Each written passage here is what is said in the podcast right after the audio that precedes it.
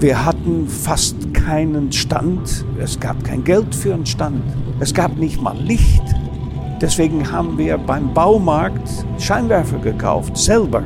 Und dann haben wir uns vorbereitet auf die Fragen der Presse. Wie viel äh, Minus und Verluste und wie laufen die, äh, wie schlimm es ist mit dem Verkauf? Gibt es schon einen Käufer für Porsche und so weiter? Also all diese schwierigen Fragen kamen gar nicht. Man sagte nur, show it. Und dann haben wir das Auto gezeigt. Hier ist alte Schule, die goldene Ära des Automobils. Mein Name ist Carsten Arndt und ich hoffe, ihr seid alle noch gesund und munter und ich freue mich momentan ganz besonders darüber, dass ich euch die Zeit im Homeoffice oder wo auch immer ein bisschen unterhaltsamer gestalten darf. Womit wir beim Thema wären, denn gestalten, das ist das, was mein heutiger Gast sein Leben lang leidenschaftlich gemacht hat und wo ich immer etwas neidisch drauf schiele. Er war nämlich Autodesigner und ich kann mir eigentlich kaum etwas Tolleres vorstellen, als dass ich am Schreibtisch etwas zeichne, was mir dann später etliche Male auf der Straße begegnet. Aber er hat nicht nur Autos aus einer Komfortzone Komfortzone heraus designt. Er war es, dem die Aufgabe zugefallen ist, mit dem ersten wassergekühlten Porsche 911 und dem gleichzeitig entwickelten Boxster die Firma vor dem fast sicheren Ruin zu bewahren. Denn wenn die Autos gefloppt wären, dann hätten wir heute wahrscheinlich einen Sportwagenhersteller weniger gehabt. Über diese Zeit rede ich mit ihm und dann war er vorher ja noch bei BMW, wo er die Ikone Z1 geschaffen hat. Ein toller Gast, über dessen Zusage ich mich sehr gefreut habe. Euch jetzt viel Spaß mit Harm Lagai. Als Chefdesigner ist man für das Gesamtwerk und das, das, das Endresultat zuständig. Mhm. Und während dieses Produkt entsteht, Schritt für Schritt, gibt es genug Möglichkeiten, es richtig zu machen. Und es gibt auch Momente, wo man falsche Entscheidungen treffen könnte. Mhm. Aber da ist nicht jemand anders schuld dran. Also wenn irgendwas äh, daneben gegangen ist, und zu diesen Prozessen kann ich noch was sagen, die, die früher völlig anders waren als heute, ähm, da muss man erst mal sich selber mal anschauen und sagen, habe ich wirklich aufgepasst? Mhm. Habe ich wirklich alle Möglichkeiten, die es damals gegeben hat, um das Design, die Ästhetik wirklich super zu machen? Weil es kann manchmal nur in einer Minute passieren. Mhm oder über Wochen läuft irgendwas nicht so, wie man sich das vorgestellt hat. Und wenn man dann nicht frühzeitig eingreift, dann läuft es einfach weiter. Mhm. Heute, also wie, ich habe es in den Anfang der 90er Jahren, habe ich eigentlich bei Porsche zum ersten Mal eigentlich diese ganze Prozesse, wie Design entschieden wird und wie es weitergeführt wird, das habe ich von meinem Teil ändern können. Und ähm, weil die Designentscheidungen, die es früher mal gegeben hat, die Prozesse, in dem Design entschieden wurde, das wurde manchmal äh, eine richtige Hauruck oder impulsiv wurden da Dinge entschieden. Und das muss nicht sein. Wenn man das äh, Schritt für Schritt entscheiden lässt und dann abschließt und protokolliert und sagt, so haben wir es entschieden. Also wenn wir Doppelscheinwerfer haben wollen, dann ist das die Entscheidung. Mhm. Wir können nicht nächsten Monat sagen, nein, das haben wir uns anders überlegt, wir möchten keine Doppelscheinwerfer haben. Das geht nicht. Das war aber früher so. Und heute ist es extrem perfekt in den Abläufen, mhm. dass dann keine Kein Mistakes, können, ja. keine Fehler entstehen. Ja. entstehen wenn man sich für eine bestimmte stilistische Entscheidung sich entschieden hat oder das Package oder äh, die Technik oder was dann auch immer, dann sind das Abschnitte. Abschnitte werden abgerundet, protokolliert, man kommt nicht mehr darauf zurück. Und deswegen gibt es diese große Flops in der Stilistik oder in der Technik, wie es früher mal gegeben hat, mhm. die gibt's nicht mehr. Glauben Sie, gibt es die nicht mehr? Nein. Ist das, das gibt's nicht alles? mehr. Alle Autos sind perfekt. Sind Nuancen. Mhm. Und Sie persönlich können sagen, oh, das ist aber, mein mhm. Herz sagt, das ist nicht so, oder mein Kopf oder ja. meine Augen. Ja. ja, alle Autos sind perfekt. Sagen die Augen von den Kunden das oder ist es das Image, was einem eingeimpft wird, ob man das Auto Absolut, mag? Absolut, ja. Das Image. Image. Also die deutschen Autos sind weltweit vermutlich immer noch die besten. Äh, die Amerikaner sagen, dass wir overengineert sind. Ja. Aber auf der anderen Seite muss man sagen, das Overengineering kann man auch so machen, dass es bezahlbar ist. Ja. Und äh, diese Autos sind alle perfekt. Das, ich merke den Unterschied schon. Ich. Aber ich sehe Autos völlig anders wie Sie. Ja. Ich schaue mir jedes Auto, was es auf der Straße gibt, aber vor allem neue Fahrzeuge schaue ich mir ganz präzise an und versuche, obwohl ich retired bin, also nicht mehr direkt äh, in dem Prozess drin bin, versuche ich mir vorzustellen, warum ist das passiert? Mhm. Das mache warum, ich übrigens auch. Warum das, ist das ja. passiert? Ja. Liegt es an, hatten die Zeitprobleme? Hatten die Technikprobleme? Hatten die Budgetprobleme? Mhm. Haben die nicht die besten Leute gehabt oder die, das, nicht das beste Team mhm. oder was da noch immer?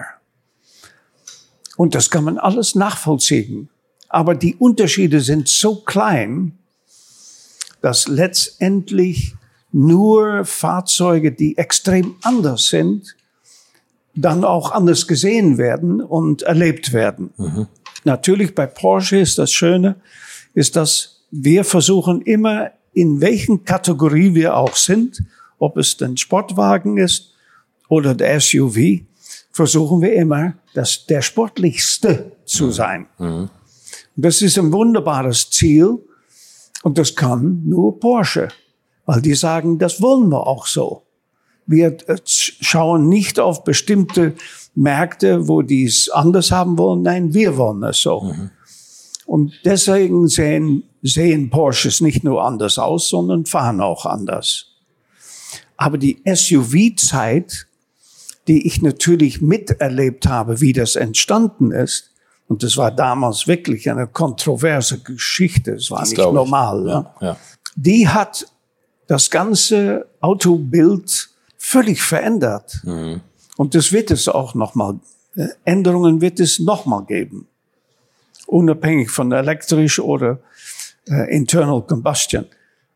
Da passiert jetzt noch viel mehr. In welche Richtung, glauben Sie, verändert sich das nochmal? Also erstens mal muss diese ganze äh, Geschichte elektrisches Auto muss irgendwie weltweit rübergebracht werden. Und das wird unheimlich lange dauern, mhm. weil wir schauen zwar auf am liebsten natürlich, was in Deutschland so alles passiert auf diesem Gebiet, und haben viel zu erzählen und viel zu sagen. Ja.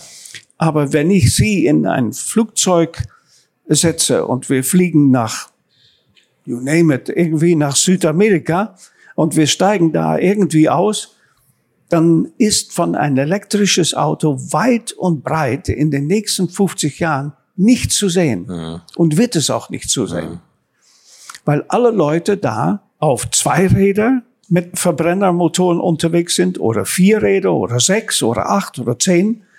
Und die haben mit dem Thema Elektrik in den nächsten 50 Jahren oder vielleicht sogar noch darüber hinaus nichts zu tun, können auch nichts tun und müssen irrsinnige Reichweiten überleben, überstehen, weil es beruflich nun mal so ist. Die können nicht sagen, oh, mein Zweirad, mein Motorrad muss jetzt an der, an der Recharging, weil ich muss das und das. Stellen Sie vor, die Stadt Mumbai ja. stellt um auf elektrische Autos. Unvorstellbar. Mhm. Und deswegen ist äh, das Thema elektrische Autos weltweit auch, un, sagen wir, bei ein Prozent oder etwas mehr. Ne? Mhm. Ich weiß es nicht. Mhm. Aber sehr gering.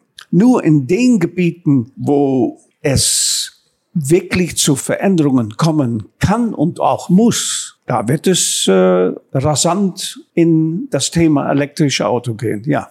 Sie haben eben als Beispiel die Stadt Mumbai genannt. Ja.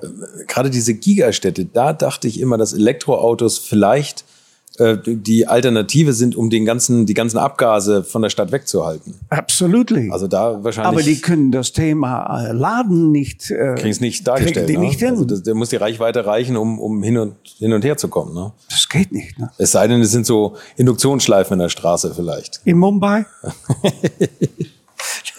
Gehen Sie mal hin. Dann, Nee, dann ich so. wird, wird Ihnen das Thema Elektrik äh, wird, kommt in eine andere Dimension. Hm.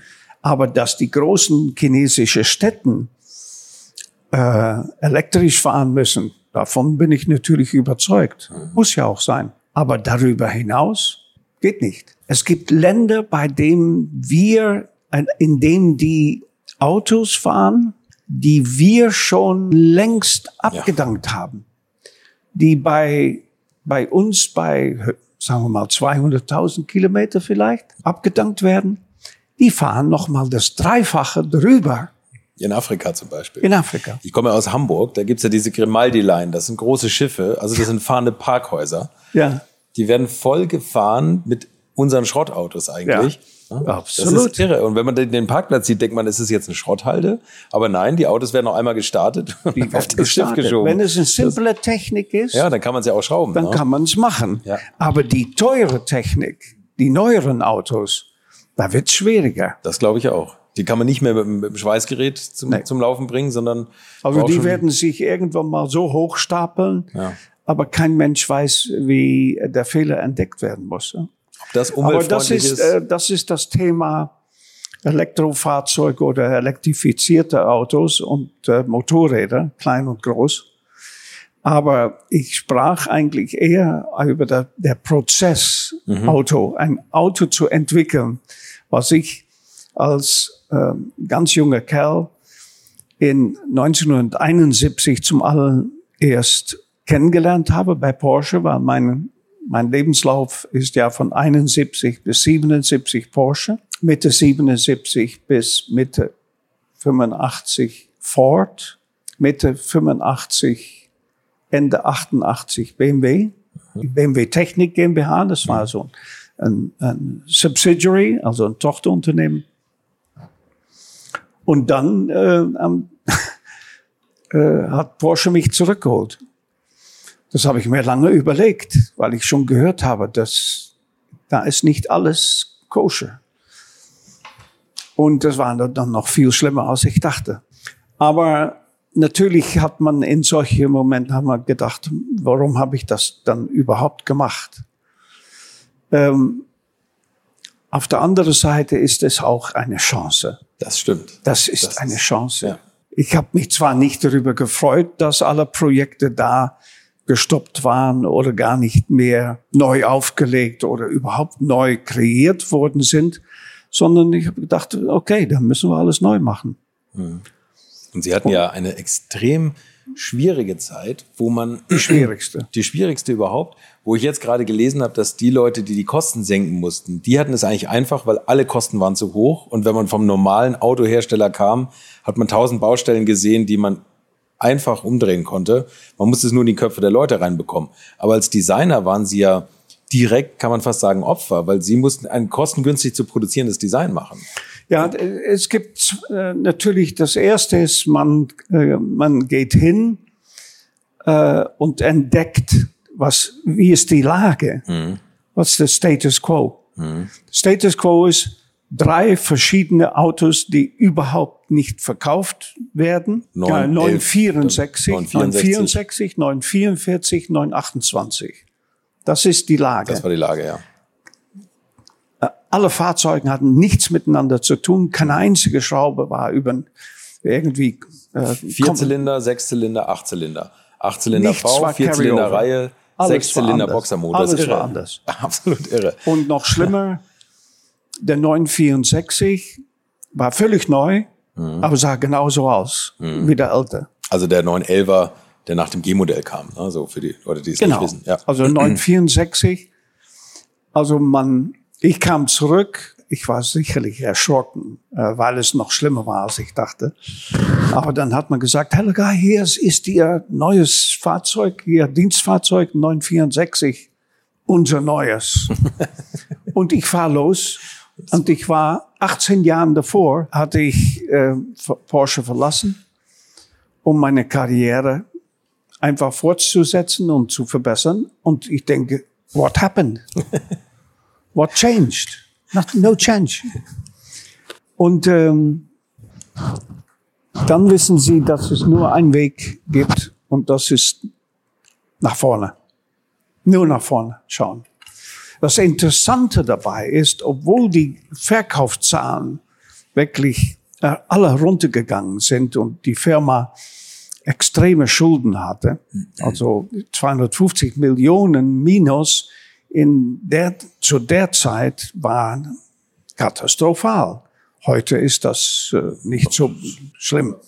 Und das Interessante war, obwohl natürlich die Medien uns schon verkauft hatten mhm. und schon einige Käufer sich sicherlich schon gemeldet hatten, haben wir innen in, sagen wir mal, in der, in der Kern, in der Core of der äh, Entwicklungsabteilung haben gedacht, es gibt nur einen Weg und das ist aus dieser Affäre raus. Mhm. Deswegen haben wir auch sehr schöne Projekte gehabt, in denen man sagen konnte, warum nicht das probieren? Warum nicht das probieren? Warum nicht das?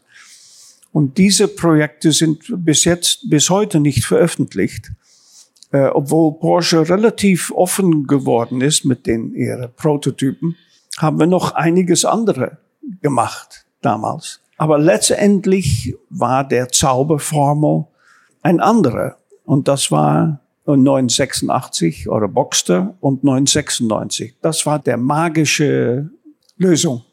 Eigentlich der letzte Schuss, der ein Treffer sein musste. Ne? Und das keine, war ein Treffer. Keine andere Chance. Und es war ein Volltreffer. Und Sie, Volltreffer. Waren, der, und Sie waren der Designer, der Verantwortliche. Die, die Gusseisernen konnten natürlich mit dem kaum was anfangen. Ja. Aber das waren ja nur ein paar tausend. Schauen Sie sich die Verkaufszahlen von 964 am Schluss an. Das waren die Leute. Ja. Die hätten uns,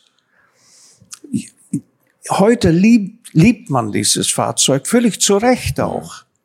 Aber das Auto an sich für die Firma äh, in die Zukunft zu bringen, ist das, äh, war das nicht besonders äh, successful.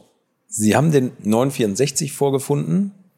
Ja. der damalige 944 vorgefunden und den 928.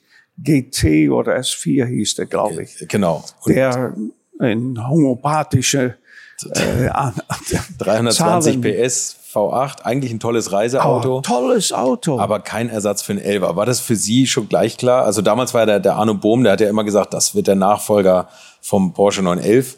Und da haben natürlich die Gusseisernen, die paar, die sind steil gelaufen. Und aber auch Porsche intern hat er ja sehr viel, sehr viel Widerstand gehabt. Ich habe den der Geburt vom 928 ja miterlebt, aber mhm. Äh, vom Design her nicht mitgemacht. Mhm. Ich war 924. Das war mein Baby. Ja, okay. 928 habe ich nur ein paar Sachen äh, mitmachen können im Interior, aber im Exterior waren meine Kollegen ja. äh, waren zuständig. Und das war damals natürlich ein Revolution. Aber man muss sich immer vorstellen, wie es damals war. Der Elver hatte Probleme bei Front- und Heckcrash. Mhm. Der Elver hatte Probleme mit Emissionen und Geräusche. Und deswegen hat man gesagt, kann man den Elver dann überhaupt noch mal auf einen anderen äh, Niveau bringen? Und die Antwort war, ein anderes Auto zu machen. Und dann kam natürlich die 924-Geschichte, eigentlich eher zufällig dazu. Und dann war der 928 und 924 vom Konzept her Transaxle-Autos relativ logisch. Ja. Es war also absolut äh, für normal denkende, für technisch äh, normal denkende Leute das Beste, was man machen konnte. Mehr Kofferraum, bessere Gewichtsverteilung, bessere Aerodynamik bessere Emissionen, bessere Geräusche, bessere Crash-Möglichkeiten. Alles war besser. Mhm. Aber es lief anders. Es kam die emotionale Komponente dazu. Die emotionale Komponente, äh, man muss das auch immer wieder in der Zeit sehen.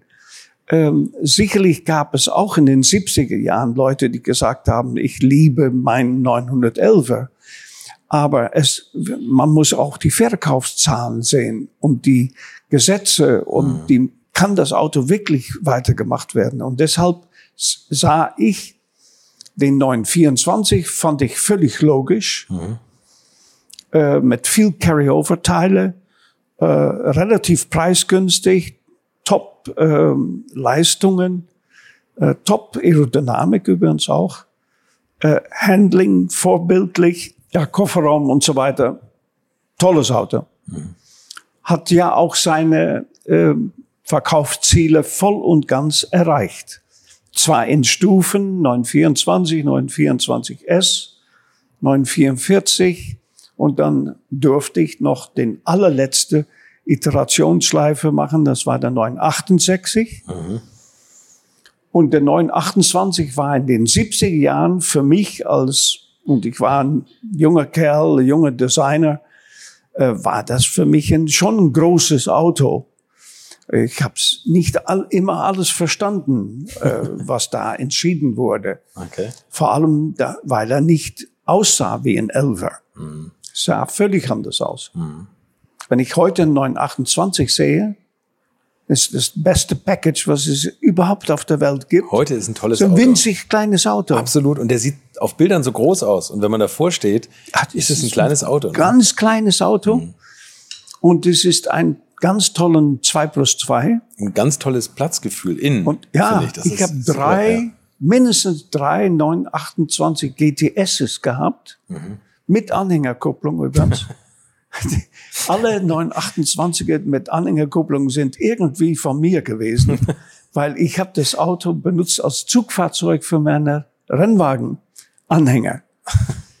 Und äh, ich, wir waren immer zu dritt unterwegs mhm. und derjenige, der hinten saß, hat sich nie beschwert. Das mhm. war wunderbar. Das Konzept gibt es nicht mehr. Tolles Auto.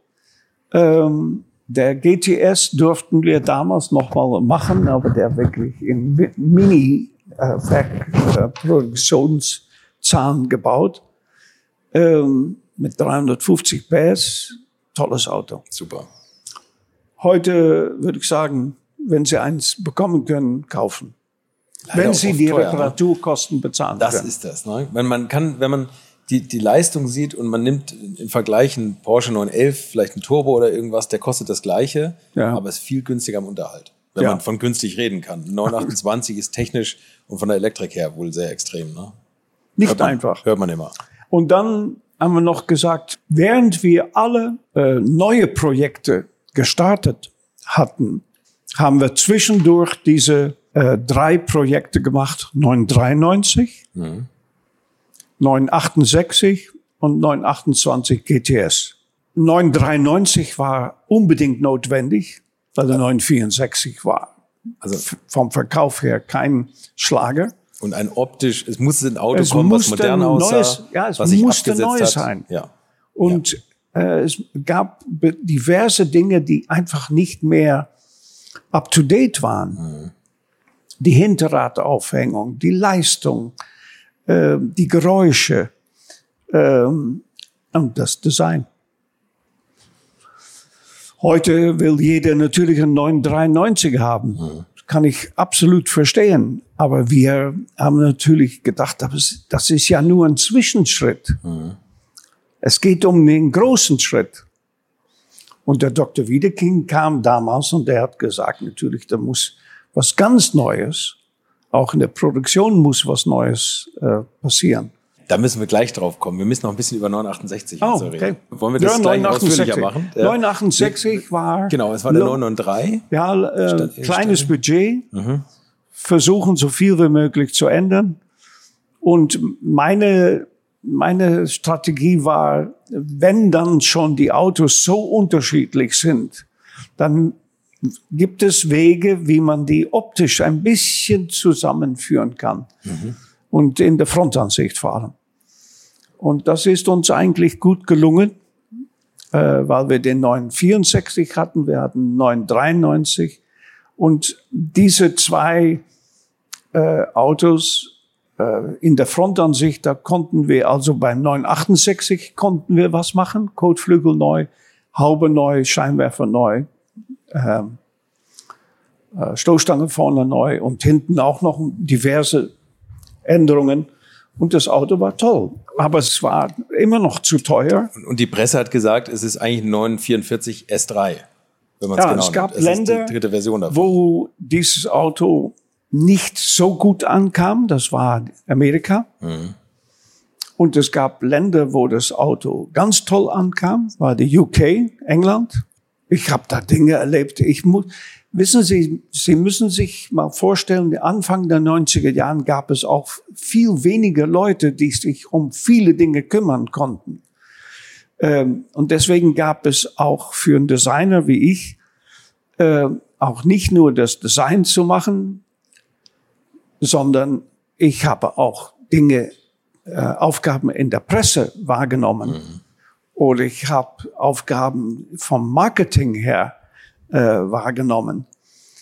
Das, da gab es gewisse Lücken oder ein Vakuum im, in gewisse Gebiete, wo man äh, was machen konnte. Das heißt, ich äh, reiste nach Amerika, Ostküste, Westküste, um die Händler, die völlig, die wirklich enttäuscht waren oder denen es nicht gut ging oder die Stimmung war nicht gut oder die Autos waren nicht neu genug oder zu teuer, äh, musste ich den auch mal ein bisschen mehr äh, motivieren. Ja. Deswegen, ich habe Dinge gemacht zu der Zeit, die sicherlich ein Designer normalerweise nicht macht. Mhm.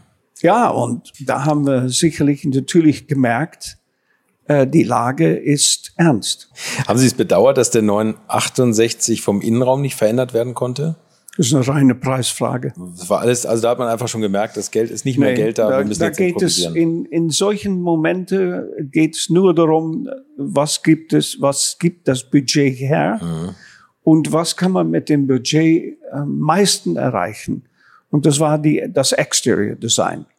Und Interior haben wir gesagt, da machen wir nur, wirklich nur Details, mhm. weil das Interior nicht so schlecht ist. Und da liegt es auch nicht daran. Aber es gab natürlich noch ein Cabrio davon, eine offene Version, der sehr äh, erfolgreich war, sehr populär war in der 944er Zeit. Das dürfen wir auch nicht vergessen. Es gab ja unglaublich erfolgreiche Jahren äh, vom 944 mhm.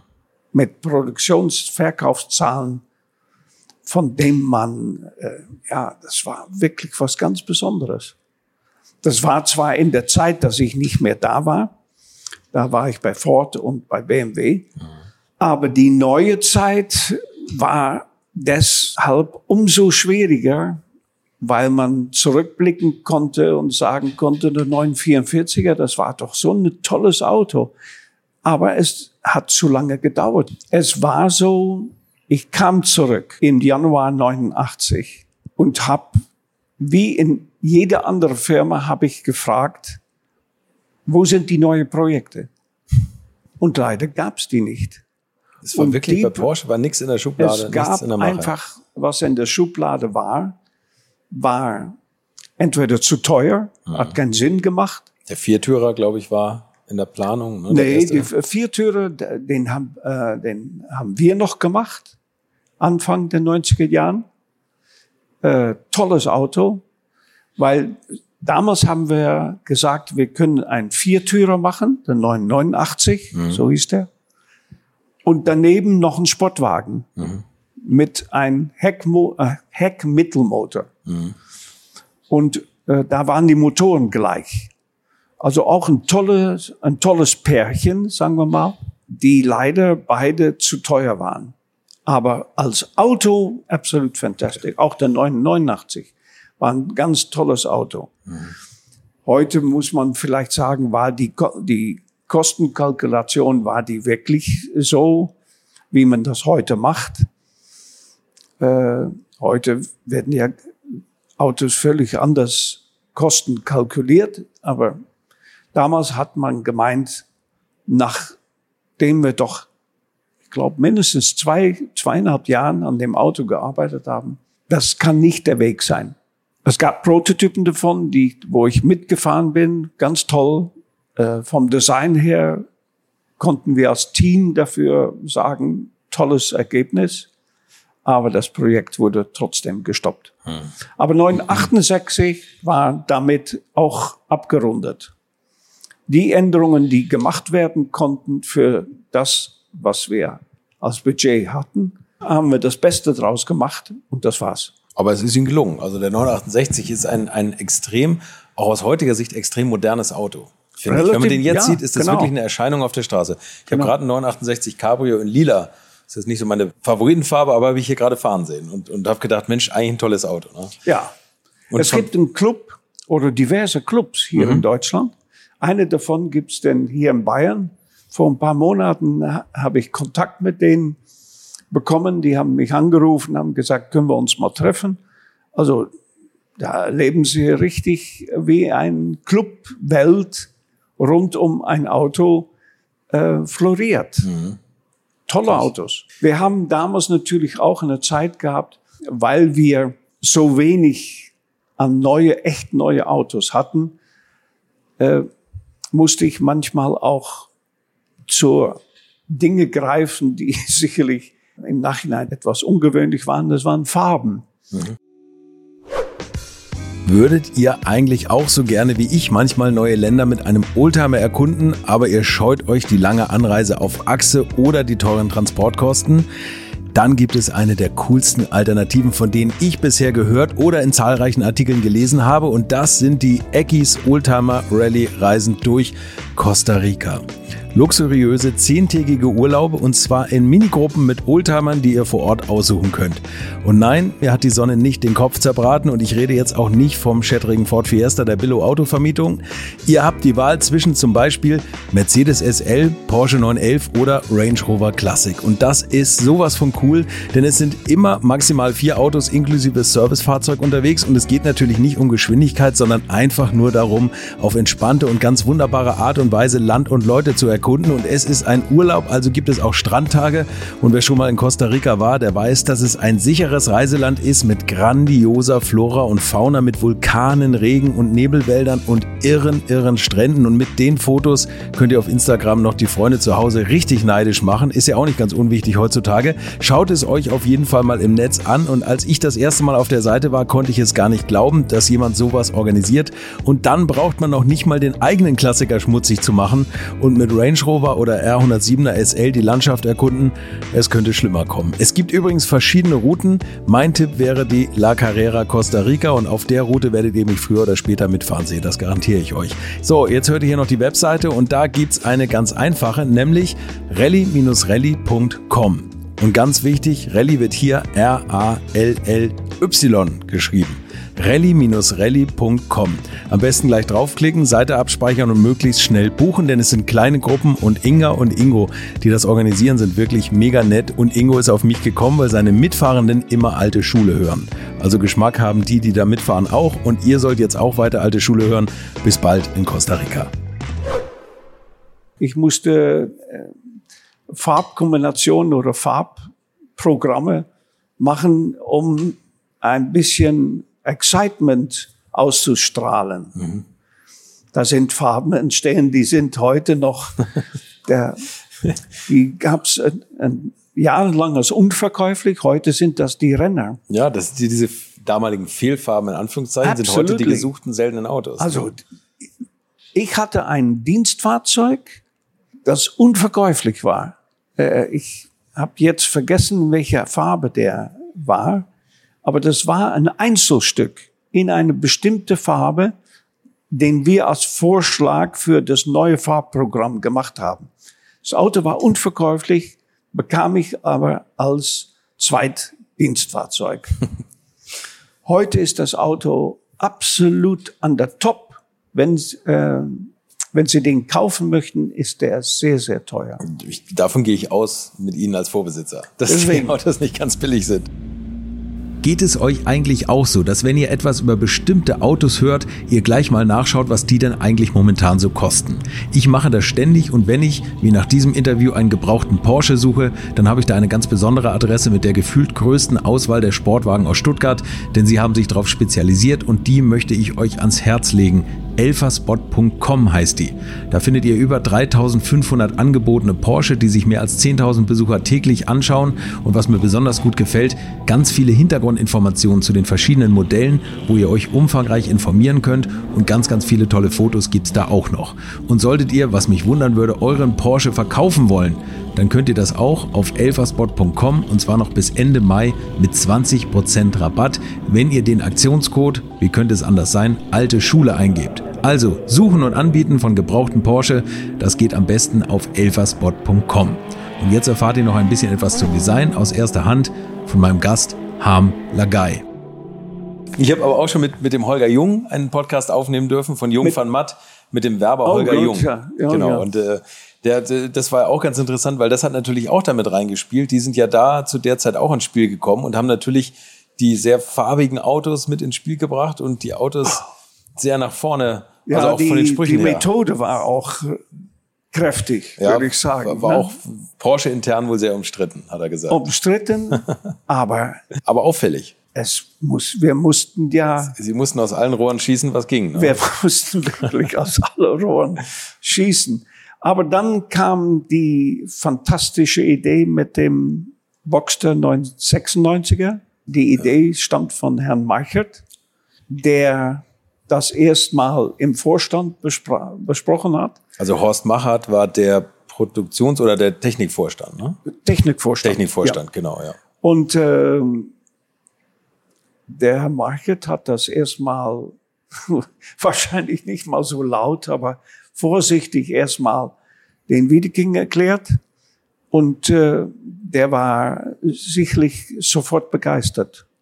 Also der hat die Gleichteile-Strategie eingeführt. Absolut. äh aber dann kam er zu mir und ich habe gedacht, worüber redet er? Der ist verrückt. Das geht nicht. Das geht also, nicht. Er hat gefordert, dass der Vorderwagen bis zur A-Säule inklusive Türen gleich ist, oder? Ja. Das war die, die bis zur B-Säule. Bis zur B-Säule. es gab's, das gab es in der gesamten Geschichte des Automobilbaus noch nie. Dass man ein, zwei Autos bis zur B-Säule gleich macht und dahinter eine Mittelmotorversion und eine Heckmotorversion. Also es gab hunderte von Autos in der Automobilgeschichte, äh, aber diese Variante war neu. Und die waren nicht nur neu, sondern auch schwierig vom Design her. Extrem schwierig. Weil alles, wenn sie das, und das musste in einer relativ kurzen Zeit alles gemacht werden. Mhm. Das heißt, die zwei, also Boxster und 996er, mussten immer als Pärchen im Design in 1 zu 1, Maßstab 1 zu 1, mhm. von zwei Designern gemacht werden. War der 996, also der 911er, der erste wassergekühlte, war der nicht schon weitestgehend eigentlich fertig, als die Idee mit dem Boxster kam? So, Nein. Sind exakt parallel Nein. entwickelt Nein, worden? Was die, die Reihenfolge ist, Boxster, der hieß noch nicht Boxster, 986, 996er, vom Konzept her anfangen. Mhm. Dann, wie kann man schon mal vorab das Thema Boxster, wie kann man das am Markt erstmal prüfen, mhm. spüren? Mhm. Und weil Porsche nach wie vor sehr konservativ mit Showcars oder mit Concept Cars geschichtlich unterwegs war, war die Entscheidung, lass uns mal ein Prototyp zeigen, nach der Panamericana übrigens, war erstmal umstritten. Aber Gott sei Dank hat man, nee, ich war, ich war auf der Tokyo Motor Show und habe gesagt, von da aus, wir müssen was machen. Wir müssen erstens mal das Publikum prüfen, ob die für eine Idee, für einen kleineren Mittelmotorauto von Porsche, ob die Interesse haben. Zweitens, das Design-Thema müssen wir prüfen. Und deshalb haben wir relativ in, in einer kurzen Zeit haben wir den 986er als Showcar in Detroit in 1993 vorgestellt. Mhm. Obwohl der 986, 996 Pärchen mit dieser Gleichteile, mhm. der Front, das lief volle Touren bei uns im Studio. Dieses Showcar für Detroit ist ein Side-Effekt. Okay. Und wurde zur Knaller der Absolut. Ausstellung. Also ich habe das Bild noch vor Augen, wie das Tuch weggezogen ist. Das war der erste Auftritt von Wendelin Wiedeking als Vorstandsvorsitzender. Ja. Sie saßen im Auto drin. Ja. Er steht daneben zieht das, oder, oder das Tuch wird weggezogen und Nein, dann. ist noch viel spektakulärer gegangen als das. Das Spektakuläre an der Geschichte ist, eins, wir hatten fast keinen Stand. es gab kein Geld für einen Stand. Das kann man sich nicht vorstellen. Man kann oder? das sich gar nicht vorstellen. Wir standen Sicht. ganz hinten in der Ecke. Mhm. Es gab nicht mal Licht. Deswegen haben wir beim Baumarkt haben wir Scheinwerfer gekauft, selber. Und dann haben wir uns vorbereitet, also der Vorstand hat sich vorbereitet auf, was relativ üblich ist, die Fragen der Presse. Da haben wir die schwierigsten Fragen erwartet. Das ist nicht unüblich, aber damals für Porsche war es richtig prekär. Was können die uns an so, mit so viele schwierige Fragen in die Knie zwingen? Na? Und da wurde richtig darüber nachgedacht, wie wir die Pressevorstellung äh, überleben können. Und was passierte, war völlig was anderes. Die Presse hat nur das silberne Tuch, was wir als Designer ausgesucht hatten, was über das Prototyp gelegt war, hat nur gesagt, was ist da drunter? Die haben also keine Fragen gestellt. Die haben nicht gefragt, wie viel äh, Geld ist äh, noch Minus da. und Verluste und wie laufen die, äh, wie schlimm es ist mit dem Verkauf. Gibt es schon einen Käufer für Porsche und so weiter? Also all diese schwierigen Fragen kamen gar nicht. Man sagte nur, show it. Und dann haben wir das Auto gezeigt. Und da waren nicht mal alle äh, Journalisten da, sondern die, die wirklich, äh, sagen wir mal, vom, von Porsche was erwartet hatten oder endlich mal was sehen konnten und so weiter. Und dann haben die das, die haben nicht geglaubt, die haben gedacht, das ist fantastic. Absolut. Und kaum habe ich das Auto enthüllt, wir haben auch fast nichts dazu gesagt. Es gab nur eine ganz kurze Präsentation. Also keine lange Geschichte, sondern that's it. Ähm, da kam die ganze, alle Leute von der Ausstellung, die kamen alle zur Porsche. War eine tolle Zeit. Und das Auto, muss man auch sagen, es ist fantastisch. Das, das, das, das Auto, Ja, ja, was da wir hatten- präsentiert wurde, also ich hatte jetzt. Das, die richtige, ich hatte das richtige Team, ich hatte die richtige Designer, ich hatte die richtige Modelleure für dieses Projekt. Wie kann man sich das eigentlich vorstellen? Und das wie Auto war nicht fahrbar. Ne? Das, aber das steht im Museum jetzt. Ne? Und das sieht, Es und das ist das, nur. und das ist aber das Tolle. Das Auto ist fast genauso nachher gebaut worden. Ja. Die, die Silhouette ist gleich geblieben. Die, ja, die, nicht ganz. Also das, die das Problem war, das Auto, das, die Konzeptstudio war ein Riesenerfolg. Wir aber zu Hause wussten, dass das Package, was wir hatten zu Hause, dem nicht entsprach. nicht da reinpasst. Ging nicht. Okay. Da ging der Motor nicht rein, da ging, die zwei Leute gingen kaum rein, Gepäckraum war auch nicht da. Äh, und ähm, last but not least, die Kühler gingen da nicht rein. Eine ganz teure Wir Kühlerlösung hatten da gefunden. riesige Kühler, ne? zwei Ja, ja. Stück. Und der hat nur rechts. hinten zwei kleine Löcher, die unten hochgehen. Sieht toll aus, aber es passt nicht so richtig. Ne? Deshalb, äh, wie löst man das? Und äh, da würde ich sagen, das war für uns als Team, äh, haben wir uns fast die Zähne daran ausgebissen. Wie schafft man das? Bis ich auf die Idee kam, wie ist es, wenn man das gesamte äh, Designthema von der Detroit Motor Show äh, Konzeptauto, wenn man das einfach ein paar Prozent vergrößert, einfach in alle Richtungen vergrößern. Maßstabsgetreu. Im, sagen wir mal, nicht eins zu eins, eins zu eins. Also Detroit Auto ist eins zu eins. Nicht versuchen, das Auto zu kopieren, sondern ein Auto zu machen, was ein bisschen größer ist. 1 zu 1,1 sozusagen. Genau. Und das war die Lösung. Das war die Lösung. Und dann ging plötzlich ging, äh, ging der Motor rein, der Auspuff ging rein, die Leute gingen rein, die Kühler vor allem gingen rein. Und natürlich hat man, äh, als man zum ersten Mal den 986er gesehen hat, hat gesagt, oh, er ist nicht mehr so niedlich, nicht mehr so klein äh, wie das Detroit-Auto. Aber das ging schnell vorbei. Und das ist wirklich fantastisch. Wie sind Sie da rangegangen? Ich meine, Sie, Sie waren der Chefdesigner von Porsche. Ja. Und da hat man ja ein Design-Team. Wie viele Ja. Leute, wie viele Leute gehören da so dazu? Oder wie viel? Äh, Das ist damals und heute ist das immer noch, es ist eine flexible Zahl, weil Sie haben eine Standmannschaft und dann können Sie je nach, äh, wie viel Arbeit Sie haben, können Sie Leasing-Leute dazu nehmen. Okay. Das macht äh, hier unsere BMW-Firma natürlich. Ja, macht das sehr gerne. Alle Okay. Firmen machen das gerne. Okay. Und auch in den Studios waren es, äh, oder sagen wir mal so, im Design war es eher üblich damals als Ingenieure. Danach ist das Thema Leasing-Ingenieure sehr populär geworden und jede Firma macht das und kann je nach Situation mehr oder weniger Leute annehmen. Und wir hatten im Studio damals, glaube ich, so 70 Mann Okay. Weil, deswegen wollte ich das erzählen, wie macht man eigentlich zwei solch unterschiedliche Autos nebeneinander, die zur gleichen Zeit entwickelt werden müssen, absolut zur gleichen Zeit? Wie macht man das eigentlich?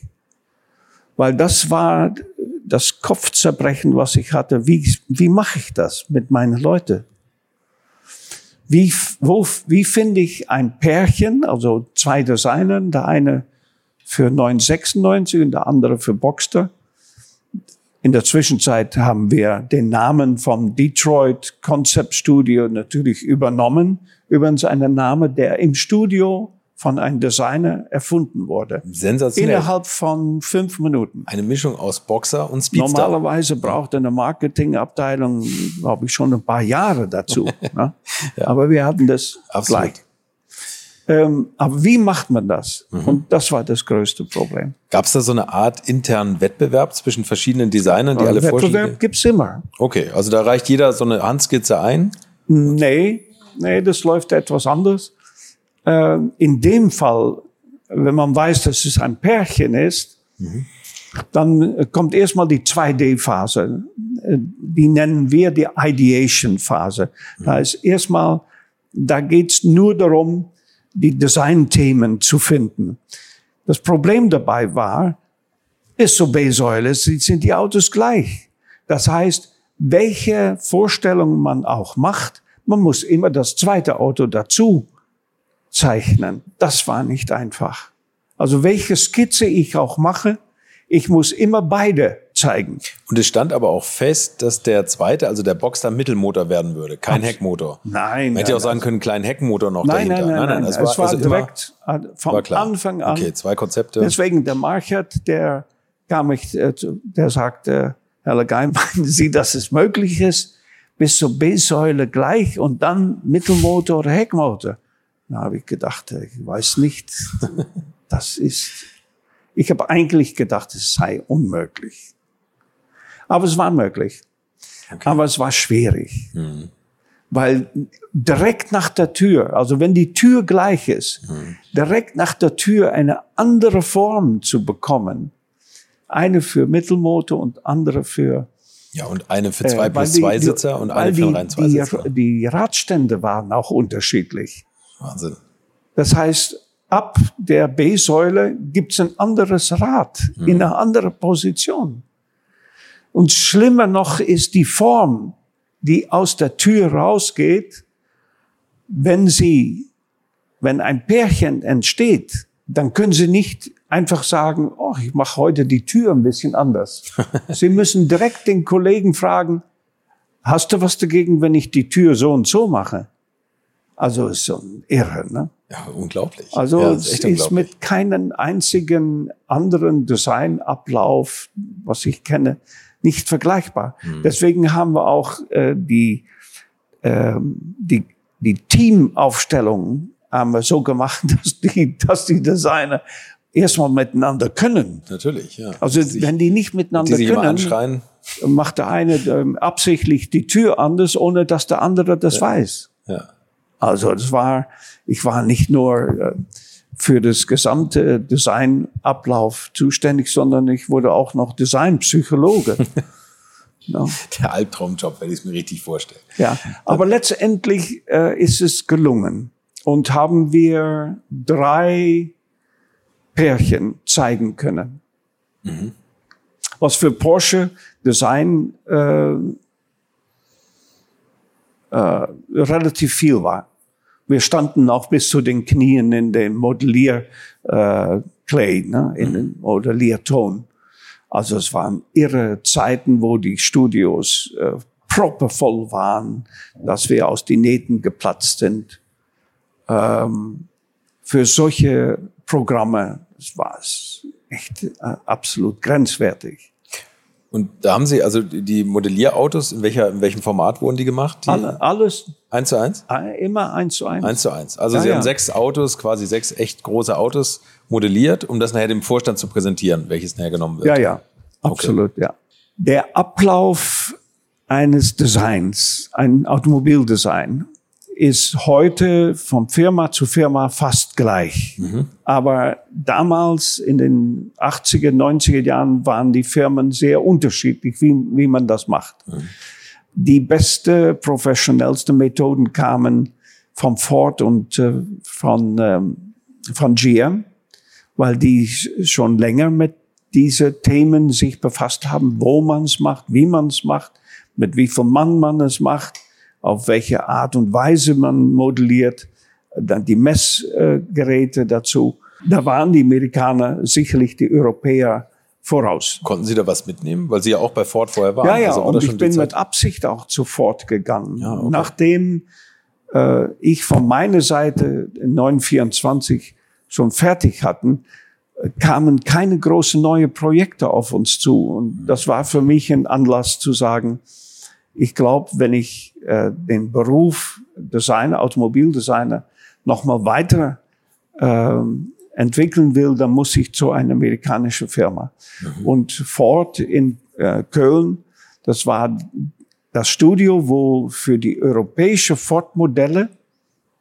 für das Exterior in Köln das Studio eingerichtet war. Das Interior wurde in England gemacht. Mhm. Und so habe ich eigentlich bei Ford nochmal quasi alles nochmal neu lernen müssen. Aber es, es war für mich die beste Zeit und äh, man konnte am besten, äh, am meisten daraus lernen. Mhm. Und vor allem das, das Allerwichtigste war, dass man die Angst, eins zu eins Modelle zu machen, verloren hat. Mhm. Also, dass man den Angst verliert dazu. Deswegen eins zu eins war für mich ähm, nach achteinhalb Jahren fort kein Problem. Ich habe das gerne gemacht. Das ist ein riesen, äh, ein riesen Klotz, ne? ne? den man das da müssen Sie erst mal wissen, was ja. Sie da wollen. Ja. Dann können Sie zwar ein paar Skizzen gemacht haben, aber eins zu eins. Und da, da sitzen Sie mit Modelleuren zusammen und das sagen jetzt, sind Sie mit Modelleuren jetzt schleifst du hier noch mal ein bisschen was weg und kratzt da ja, was runter und Sie so. müssen ne? eins zu eins Zeichnungen machen ja. mit Tapes, also mit Klebebänder in eins zu eins in alle Ansichten, Frontansicht, Seitenansicht, Heckansicht, Obenansicht. Okay. Äh, und dann die Modelleure, die stehen parat und die sagen, Herr Lagai, what do you want? Was willst du? No? Dann sagt das man musst los. du, du musst liefern. Mhm. Du musst Angaben geben. Mhm. Du musst in, äh, nicht ein kleines Skizze abgeben, du musst es schon erklären können. Mhm. Mit Schnitte, äh, mit Schablonen, mit Zeichnungen. Äh, da muss man erstmal mit den Modelleuren gut können, weil es ist eine physische Arbeit. Ja. Ähm, und alle Modelleure sind unterschiedlich, als Mensch unterschiedlich. Äh, es gab natürlich äh, Modelleure dabei, die waren extrem kreativ. Die haben auf der Skizze schon erkennen können, in welche Richtung es geht. Mhm. Und äh, die waren für die Designer natürlich, das waren unsere Heroes, weil dem brauchte man nicht so viel zu erzählen. Man hat in eins zu eins ein paar Schnitte ge gemacht und dann konnten die das umsetzen. Die waren auch rigoros, die waren nicht, ähm, weil eine der größten Probleme in unserem Beruf ist, dass wenn es fertig ist, dass man sagt, äh, ich will es doch was anderes haben. Ich habe da einen Blickwinkel gefunden, der gefällt mir nicht so. Es gefällt mir jetzt nicht. Ja. Und dann ist eine tagelange Arbeit ist weg. Mhm. Und dieses Gefühl, dass man das ändert, da muss man lernen, damit umzugehen. Man muss lernen, etwas zu verlassen, woran man erstmal geglaubt hat. Very important. Deswegen, wenn Sie 25 Skizzen gemacht haben und die kommen alle 25 nicht in Frage, das müssen Sie erstmal verdauern. Wenn die gezeigt werden und die werden nicht ausgewählt, das muss man als Designer, muss man das lernen. Und man ist ja auch als Designer immer noch so ein bisschen Künstler und hat, glaube ich, so eine Künstlerseele, das, wo, wo man sagt, und es sieht auch alles so toll aus und dann geht dann Vorstand lang und sagt, ich nehme nichts davon. Kann ich mir vorstellen, dass das schwierig Das ist. ist hart. Ja, und man trifft aber ja auch Entscheidungen, gerade im Automobilbau, für die nächsten sechs, sieben Jahre. Heute vielleicht nicht mehr ganz so lange, aber es ist, man muss, ist ja extrem weit voraus vom, von der Denke her, Ja, wie sich das Design aber das entwickelt. wollte ich vorhin auch sagen. Indem die Entscheidungsprozesse stufenweise gemacht werden, kommen Fehler so gut wie nicht mehr vor. Es wird richtig professionell vorgestellt, entschieden. Nächste Präsentation. Ich möchte euch noch meinen Partner dieser Folge vorstellen und das ist die Firma Kali. Und die machen etwas, wovon ich lange geträumt habe, nämlich immer, wenn ich mal wieder große Rechnungen für kleine Arbeiten am Auto präsentiert bekommen habe. Ich erinnere mich da an meinen Wunsch, bei einem früheren Fahrzeug einige Programmierungen wie Blinkerbestätigung beim Abschließen und so weiter ändern zu lassen. Ich bin fast hinübergekippt bei den Preisvorstellungen des Händlers. Fehlercodes sind auch so eine Sache, wo man vielleicht gerne mal selbst draufschauen würde und nicht zuletzt werden über immer mehr Sensoren am Auto immer mehr Daten erfasst und dafür gefühlt immer weniger Infos an den Fahrer weitergegeben. Auch unfair. Oder habt ihr noch einen Ölthermometer oder das Manometer für Öldruck im Armaturenbrett? Ich nicht. Kali ist da der Problemlöser eurer Wahl. Damit habt ihr die komplette Transparenz über den Zustand eures Autos und holt euch die volle Kontrolle über euer teuer bezahltes Fahrzeug endlich wieder zurück. Als täglicher Begleiter liefert Kali euch die Fehlerdiagnose in Herstellerqualität, Auslesen und Löschen von Fehlercodes, Auslesen und Aufzeichnen von Motor-Live-Daten, sogar mit Referenzwerten zum besseren Verständnis, Freischalten von versteckten Funktionen, bei denen man auch manchmal staunt, was das eigene Auto eigentlich alles kann. Ihr benötigt nur einen Wagen mit OBD2-Stecker und die Funktionen von Kali variieren je nach Hersteller. Aber wenn man mal in die Liste schaut, dann findet ihr alle üblichen Verdächtigen wie natürlich BMW, Mercedes, Porsche, Toyota, Volvo, Land Rover, Opel, Peugeot, Skoda, VW, Mini und viele, viele Marken mehr. Alles lässt sich bequem über eine iPhone- oder Android-App steuern. Es gibt eine kostenlose Version, mit der ihr Basisfunktionen nutzen könnt und eine Lizenz speziell für eure Automarke oder bei Interesse auch für alle Automarken. Und wenn ihr jetzt 15% sparen wollt, dann nutzt den Gutscheincode Alte Schule in einem Wort geschrieben. Einfach Alte Schule bei der Bestellung im Gutscheinfeld eingeben oder klickt auf den Link in den Shownotes, damit der Code automatisch angewendet wird. Alle Infos zu den Marken, zu Funktionen und Preisen findet ihr im Netz unter www.mykali.de. Kali wird mit C geschrieben. Und wie gesagt, den Link zum Rabatt auch nochmal bei mir in den Shownotes. Vorstellen. Was machen wir jetzt? Entscheidung wird festgehalten und so weiter. Das ist also eine Art äh, von Präsentationstechnik, die man erstmal lernen muss. Äh, und heute sind die so weit damit, dass die sind. Die, die Technik und die, äh, das Skript, also wie ein Film gemacht wird, wie die Abläufe einer Präsentation, das wird jedes Jahr noch besser. Und das haben wir in den 90er Jahren schon mal angefangen aufzubauen. Was spielt da alles rein? Also werden da auch so, sagen wir mal, Umfragen gemacht mit gesellschaftlichen Strömungen, mit Modetrends, werden die Kunden befragt oder welche? Also, Sie sprechen das Thema Klinik an, so heißt, das ist der Begriff, wenn man von einer Firma gemachte 1 zu 1 Modelle erstmal in einen Survey, also in ein, äh, Eine Umfrage. eine Umfrage gezeigt wird und dann die Ergebnisse führen zu irgendwelche stilistische Änderungen. Das, die heißen Clinics. Die sind natürlich bei den Designern sehr unpopulär. Ja, Kann weil das Ergebnis fürchterlich sein könnte. Ja. Dass man sagt, oh, die Umfragen haben gezeigt, das Frontend von dem und das Heck von dem und das Dach von dem, das hat gefallen. Fürchterlich. Kann nicht funktionieren. Ne? Ja.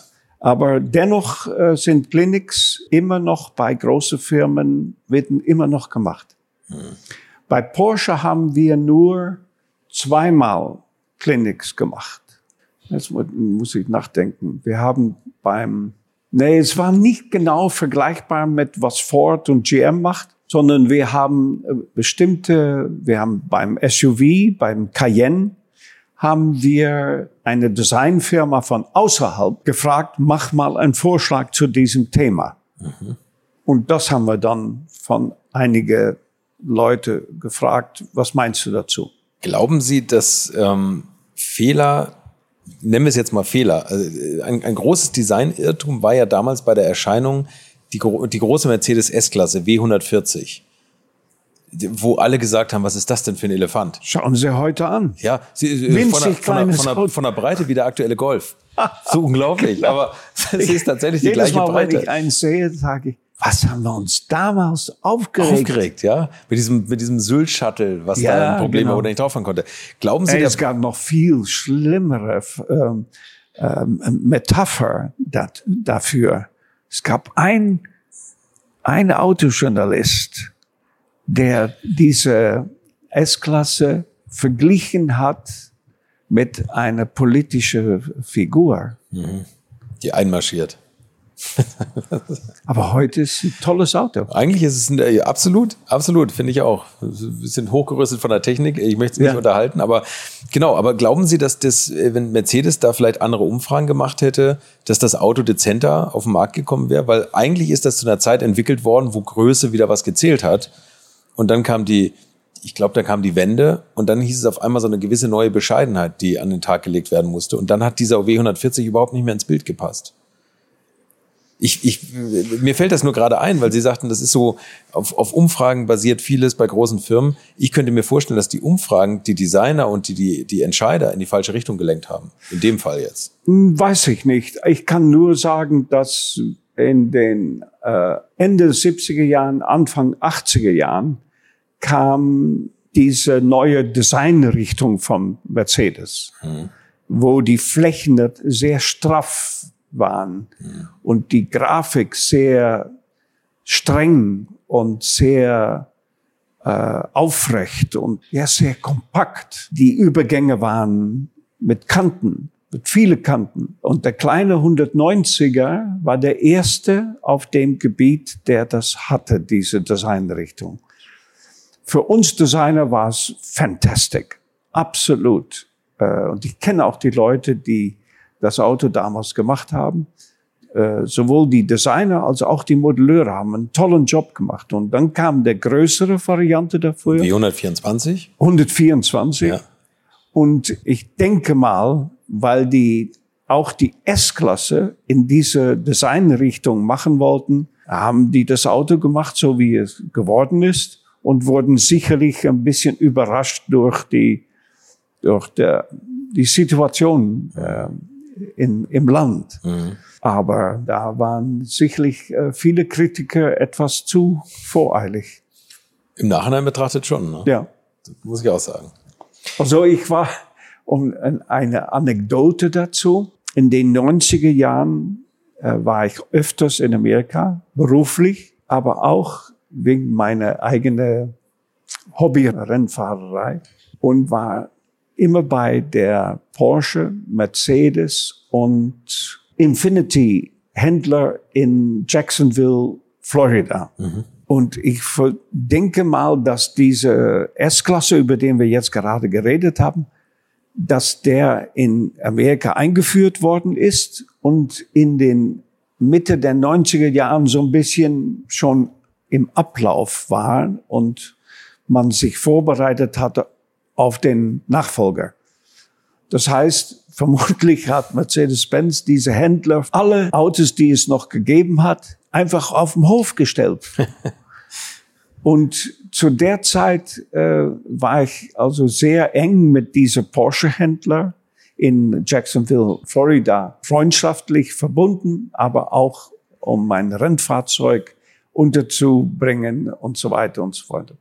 Äh, wegen dem Rennen in Daytona, okay. was hier in der Nähe von Jacksonville ja. ist. Und der sagte zu mir, Harm, you can get any car you want, as long as it's a Mercedes S-Class. und dabei hat er dann die Türen aufgemacht von seiner Courtyard, von seiner, von, von der Werkstatt, von seiner Halle, ne? Halle. Ja.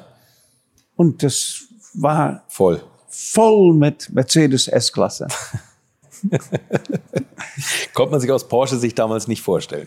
Nee. So viele Autos auf dem Aber auch die Gedanke, dass er sagte, es gibt nur, es, wir haben kein Problem, weil ich bin sehr schüchtern äh, gewesen, habe gesagt, äh, äh, haben Sie vielleicht ein Auto für mich, damit ich mich äh, hier während den nächsten Tagen, während des Rennens ein bisschen äh, fahren kann?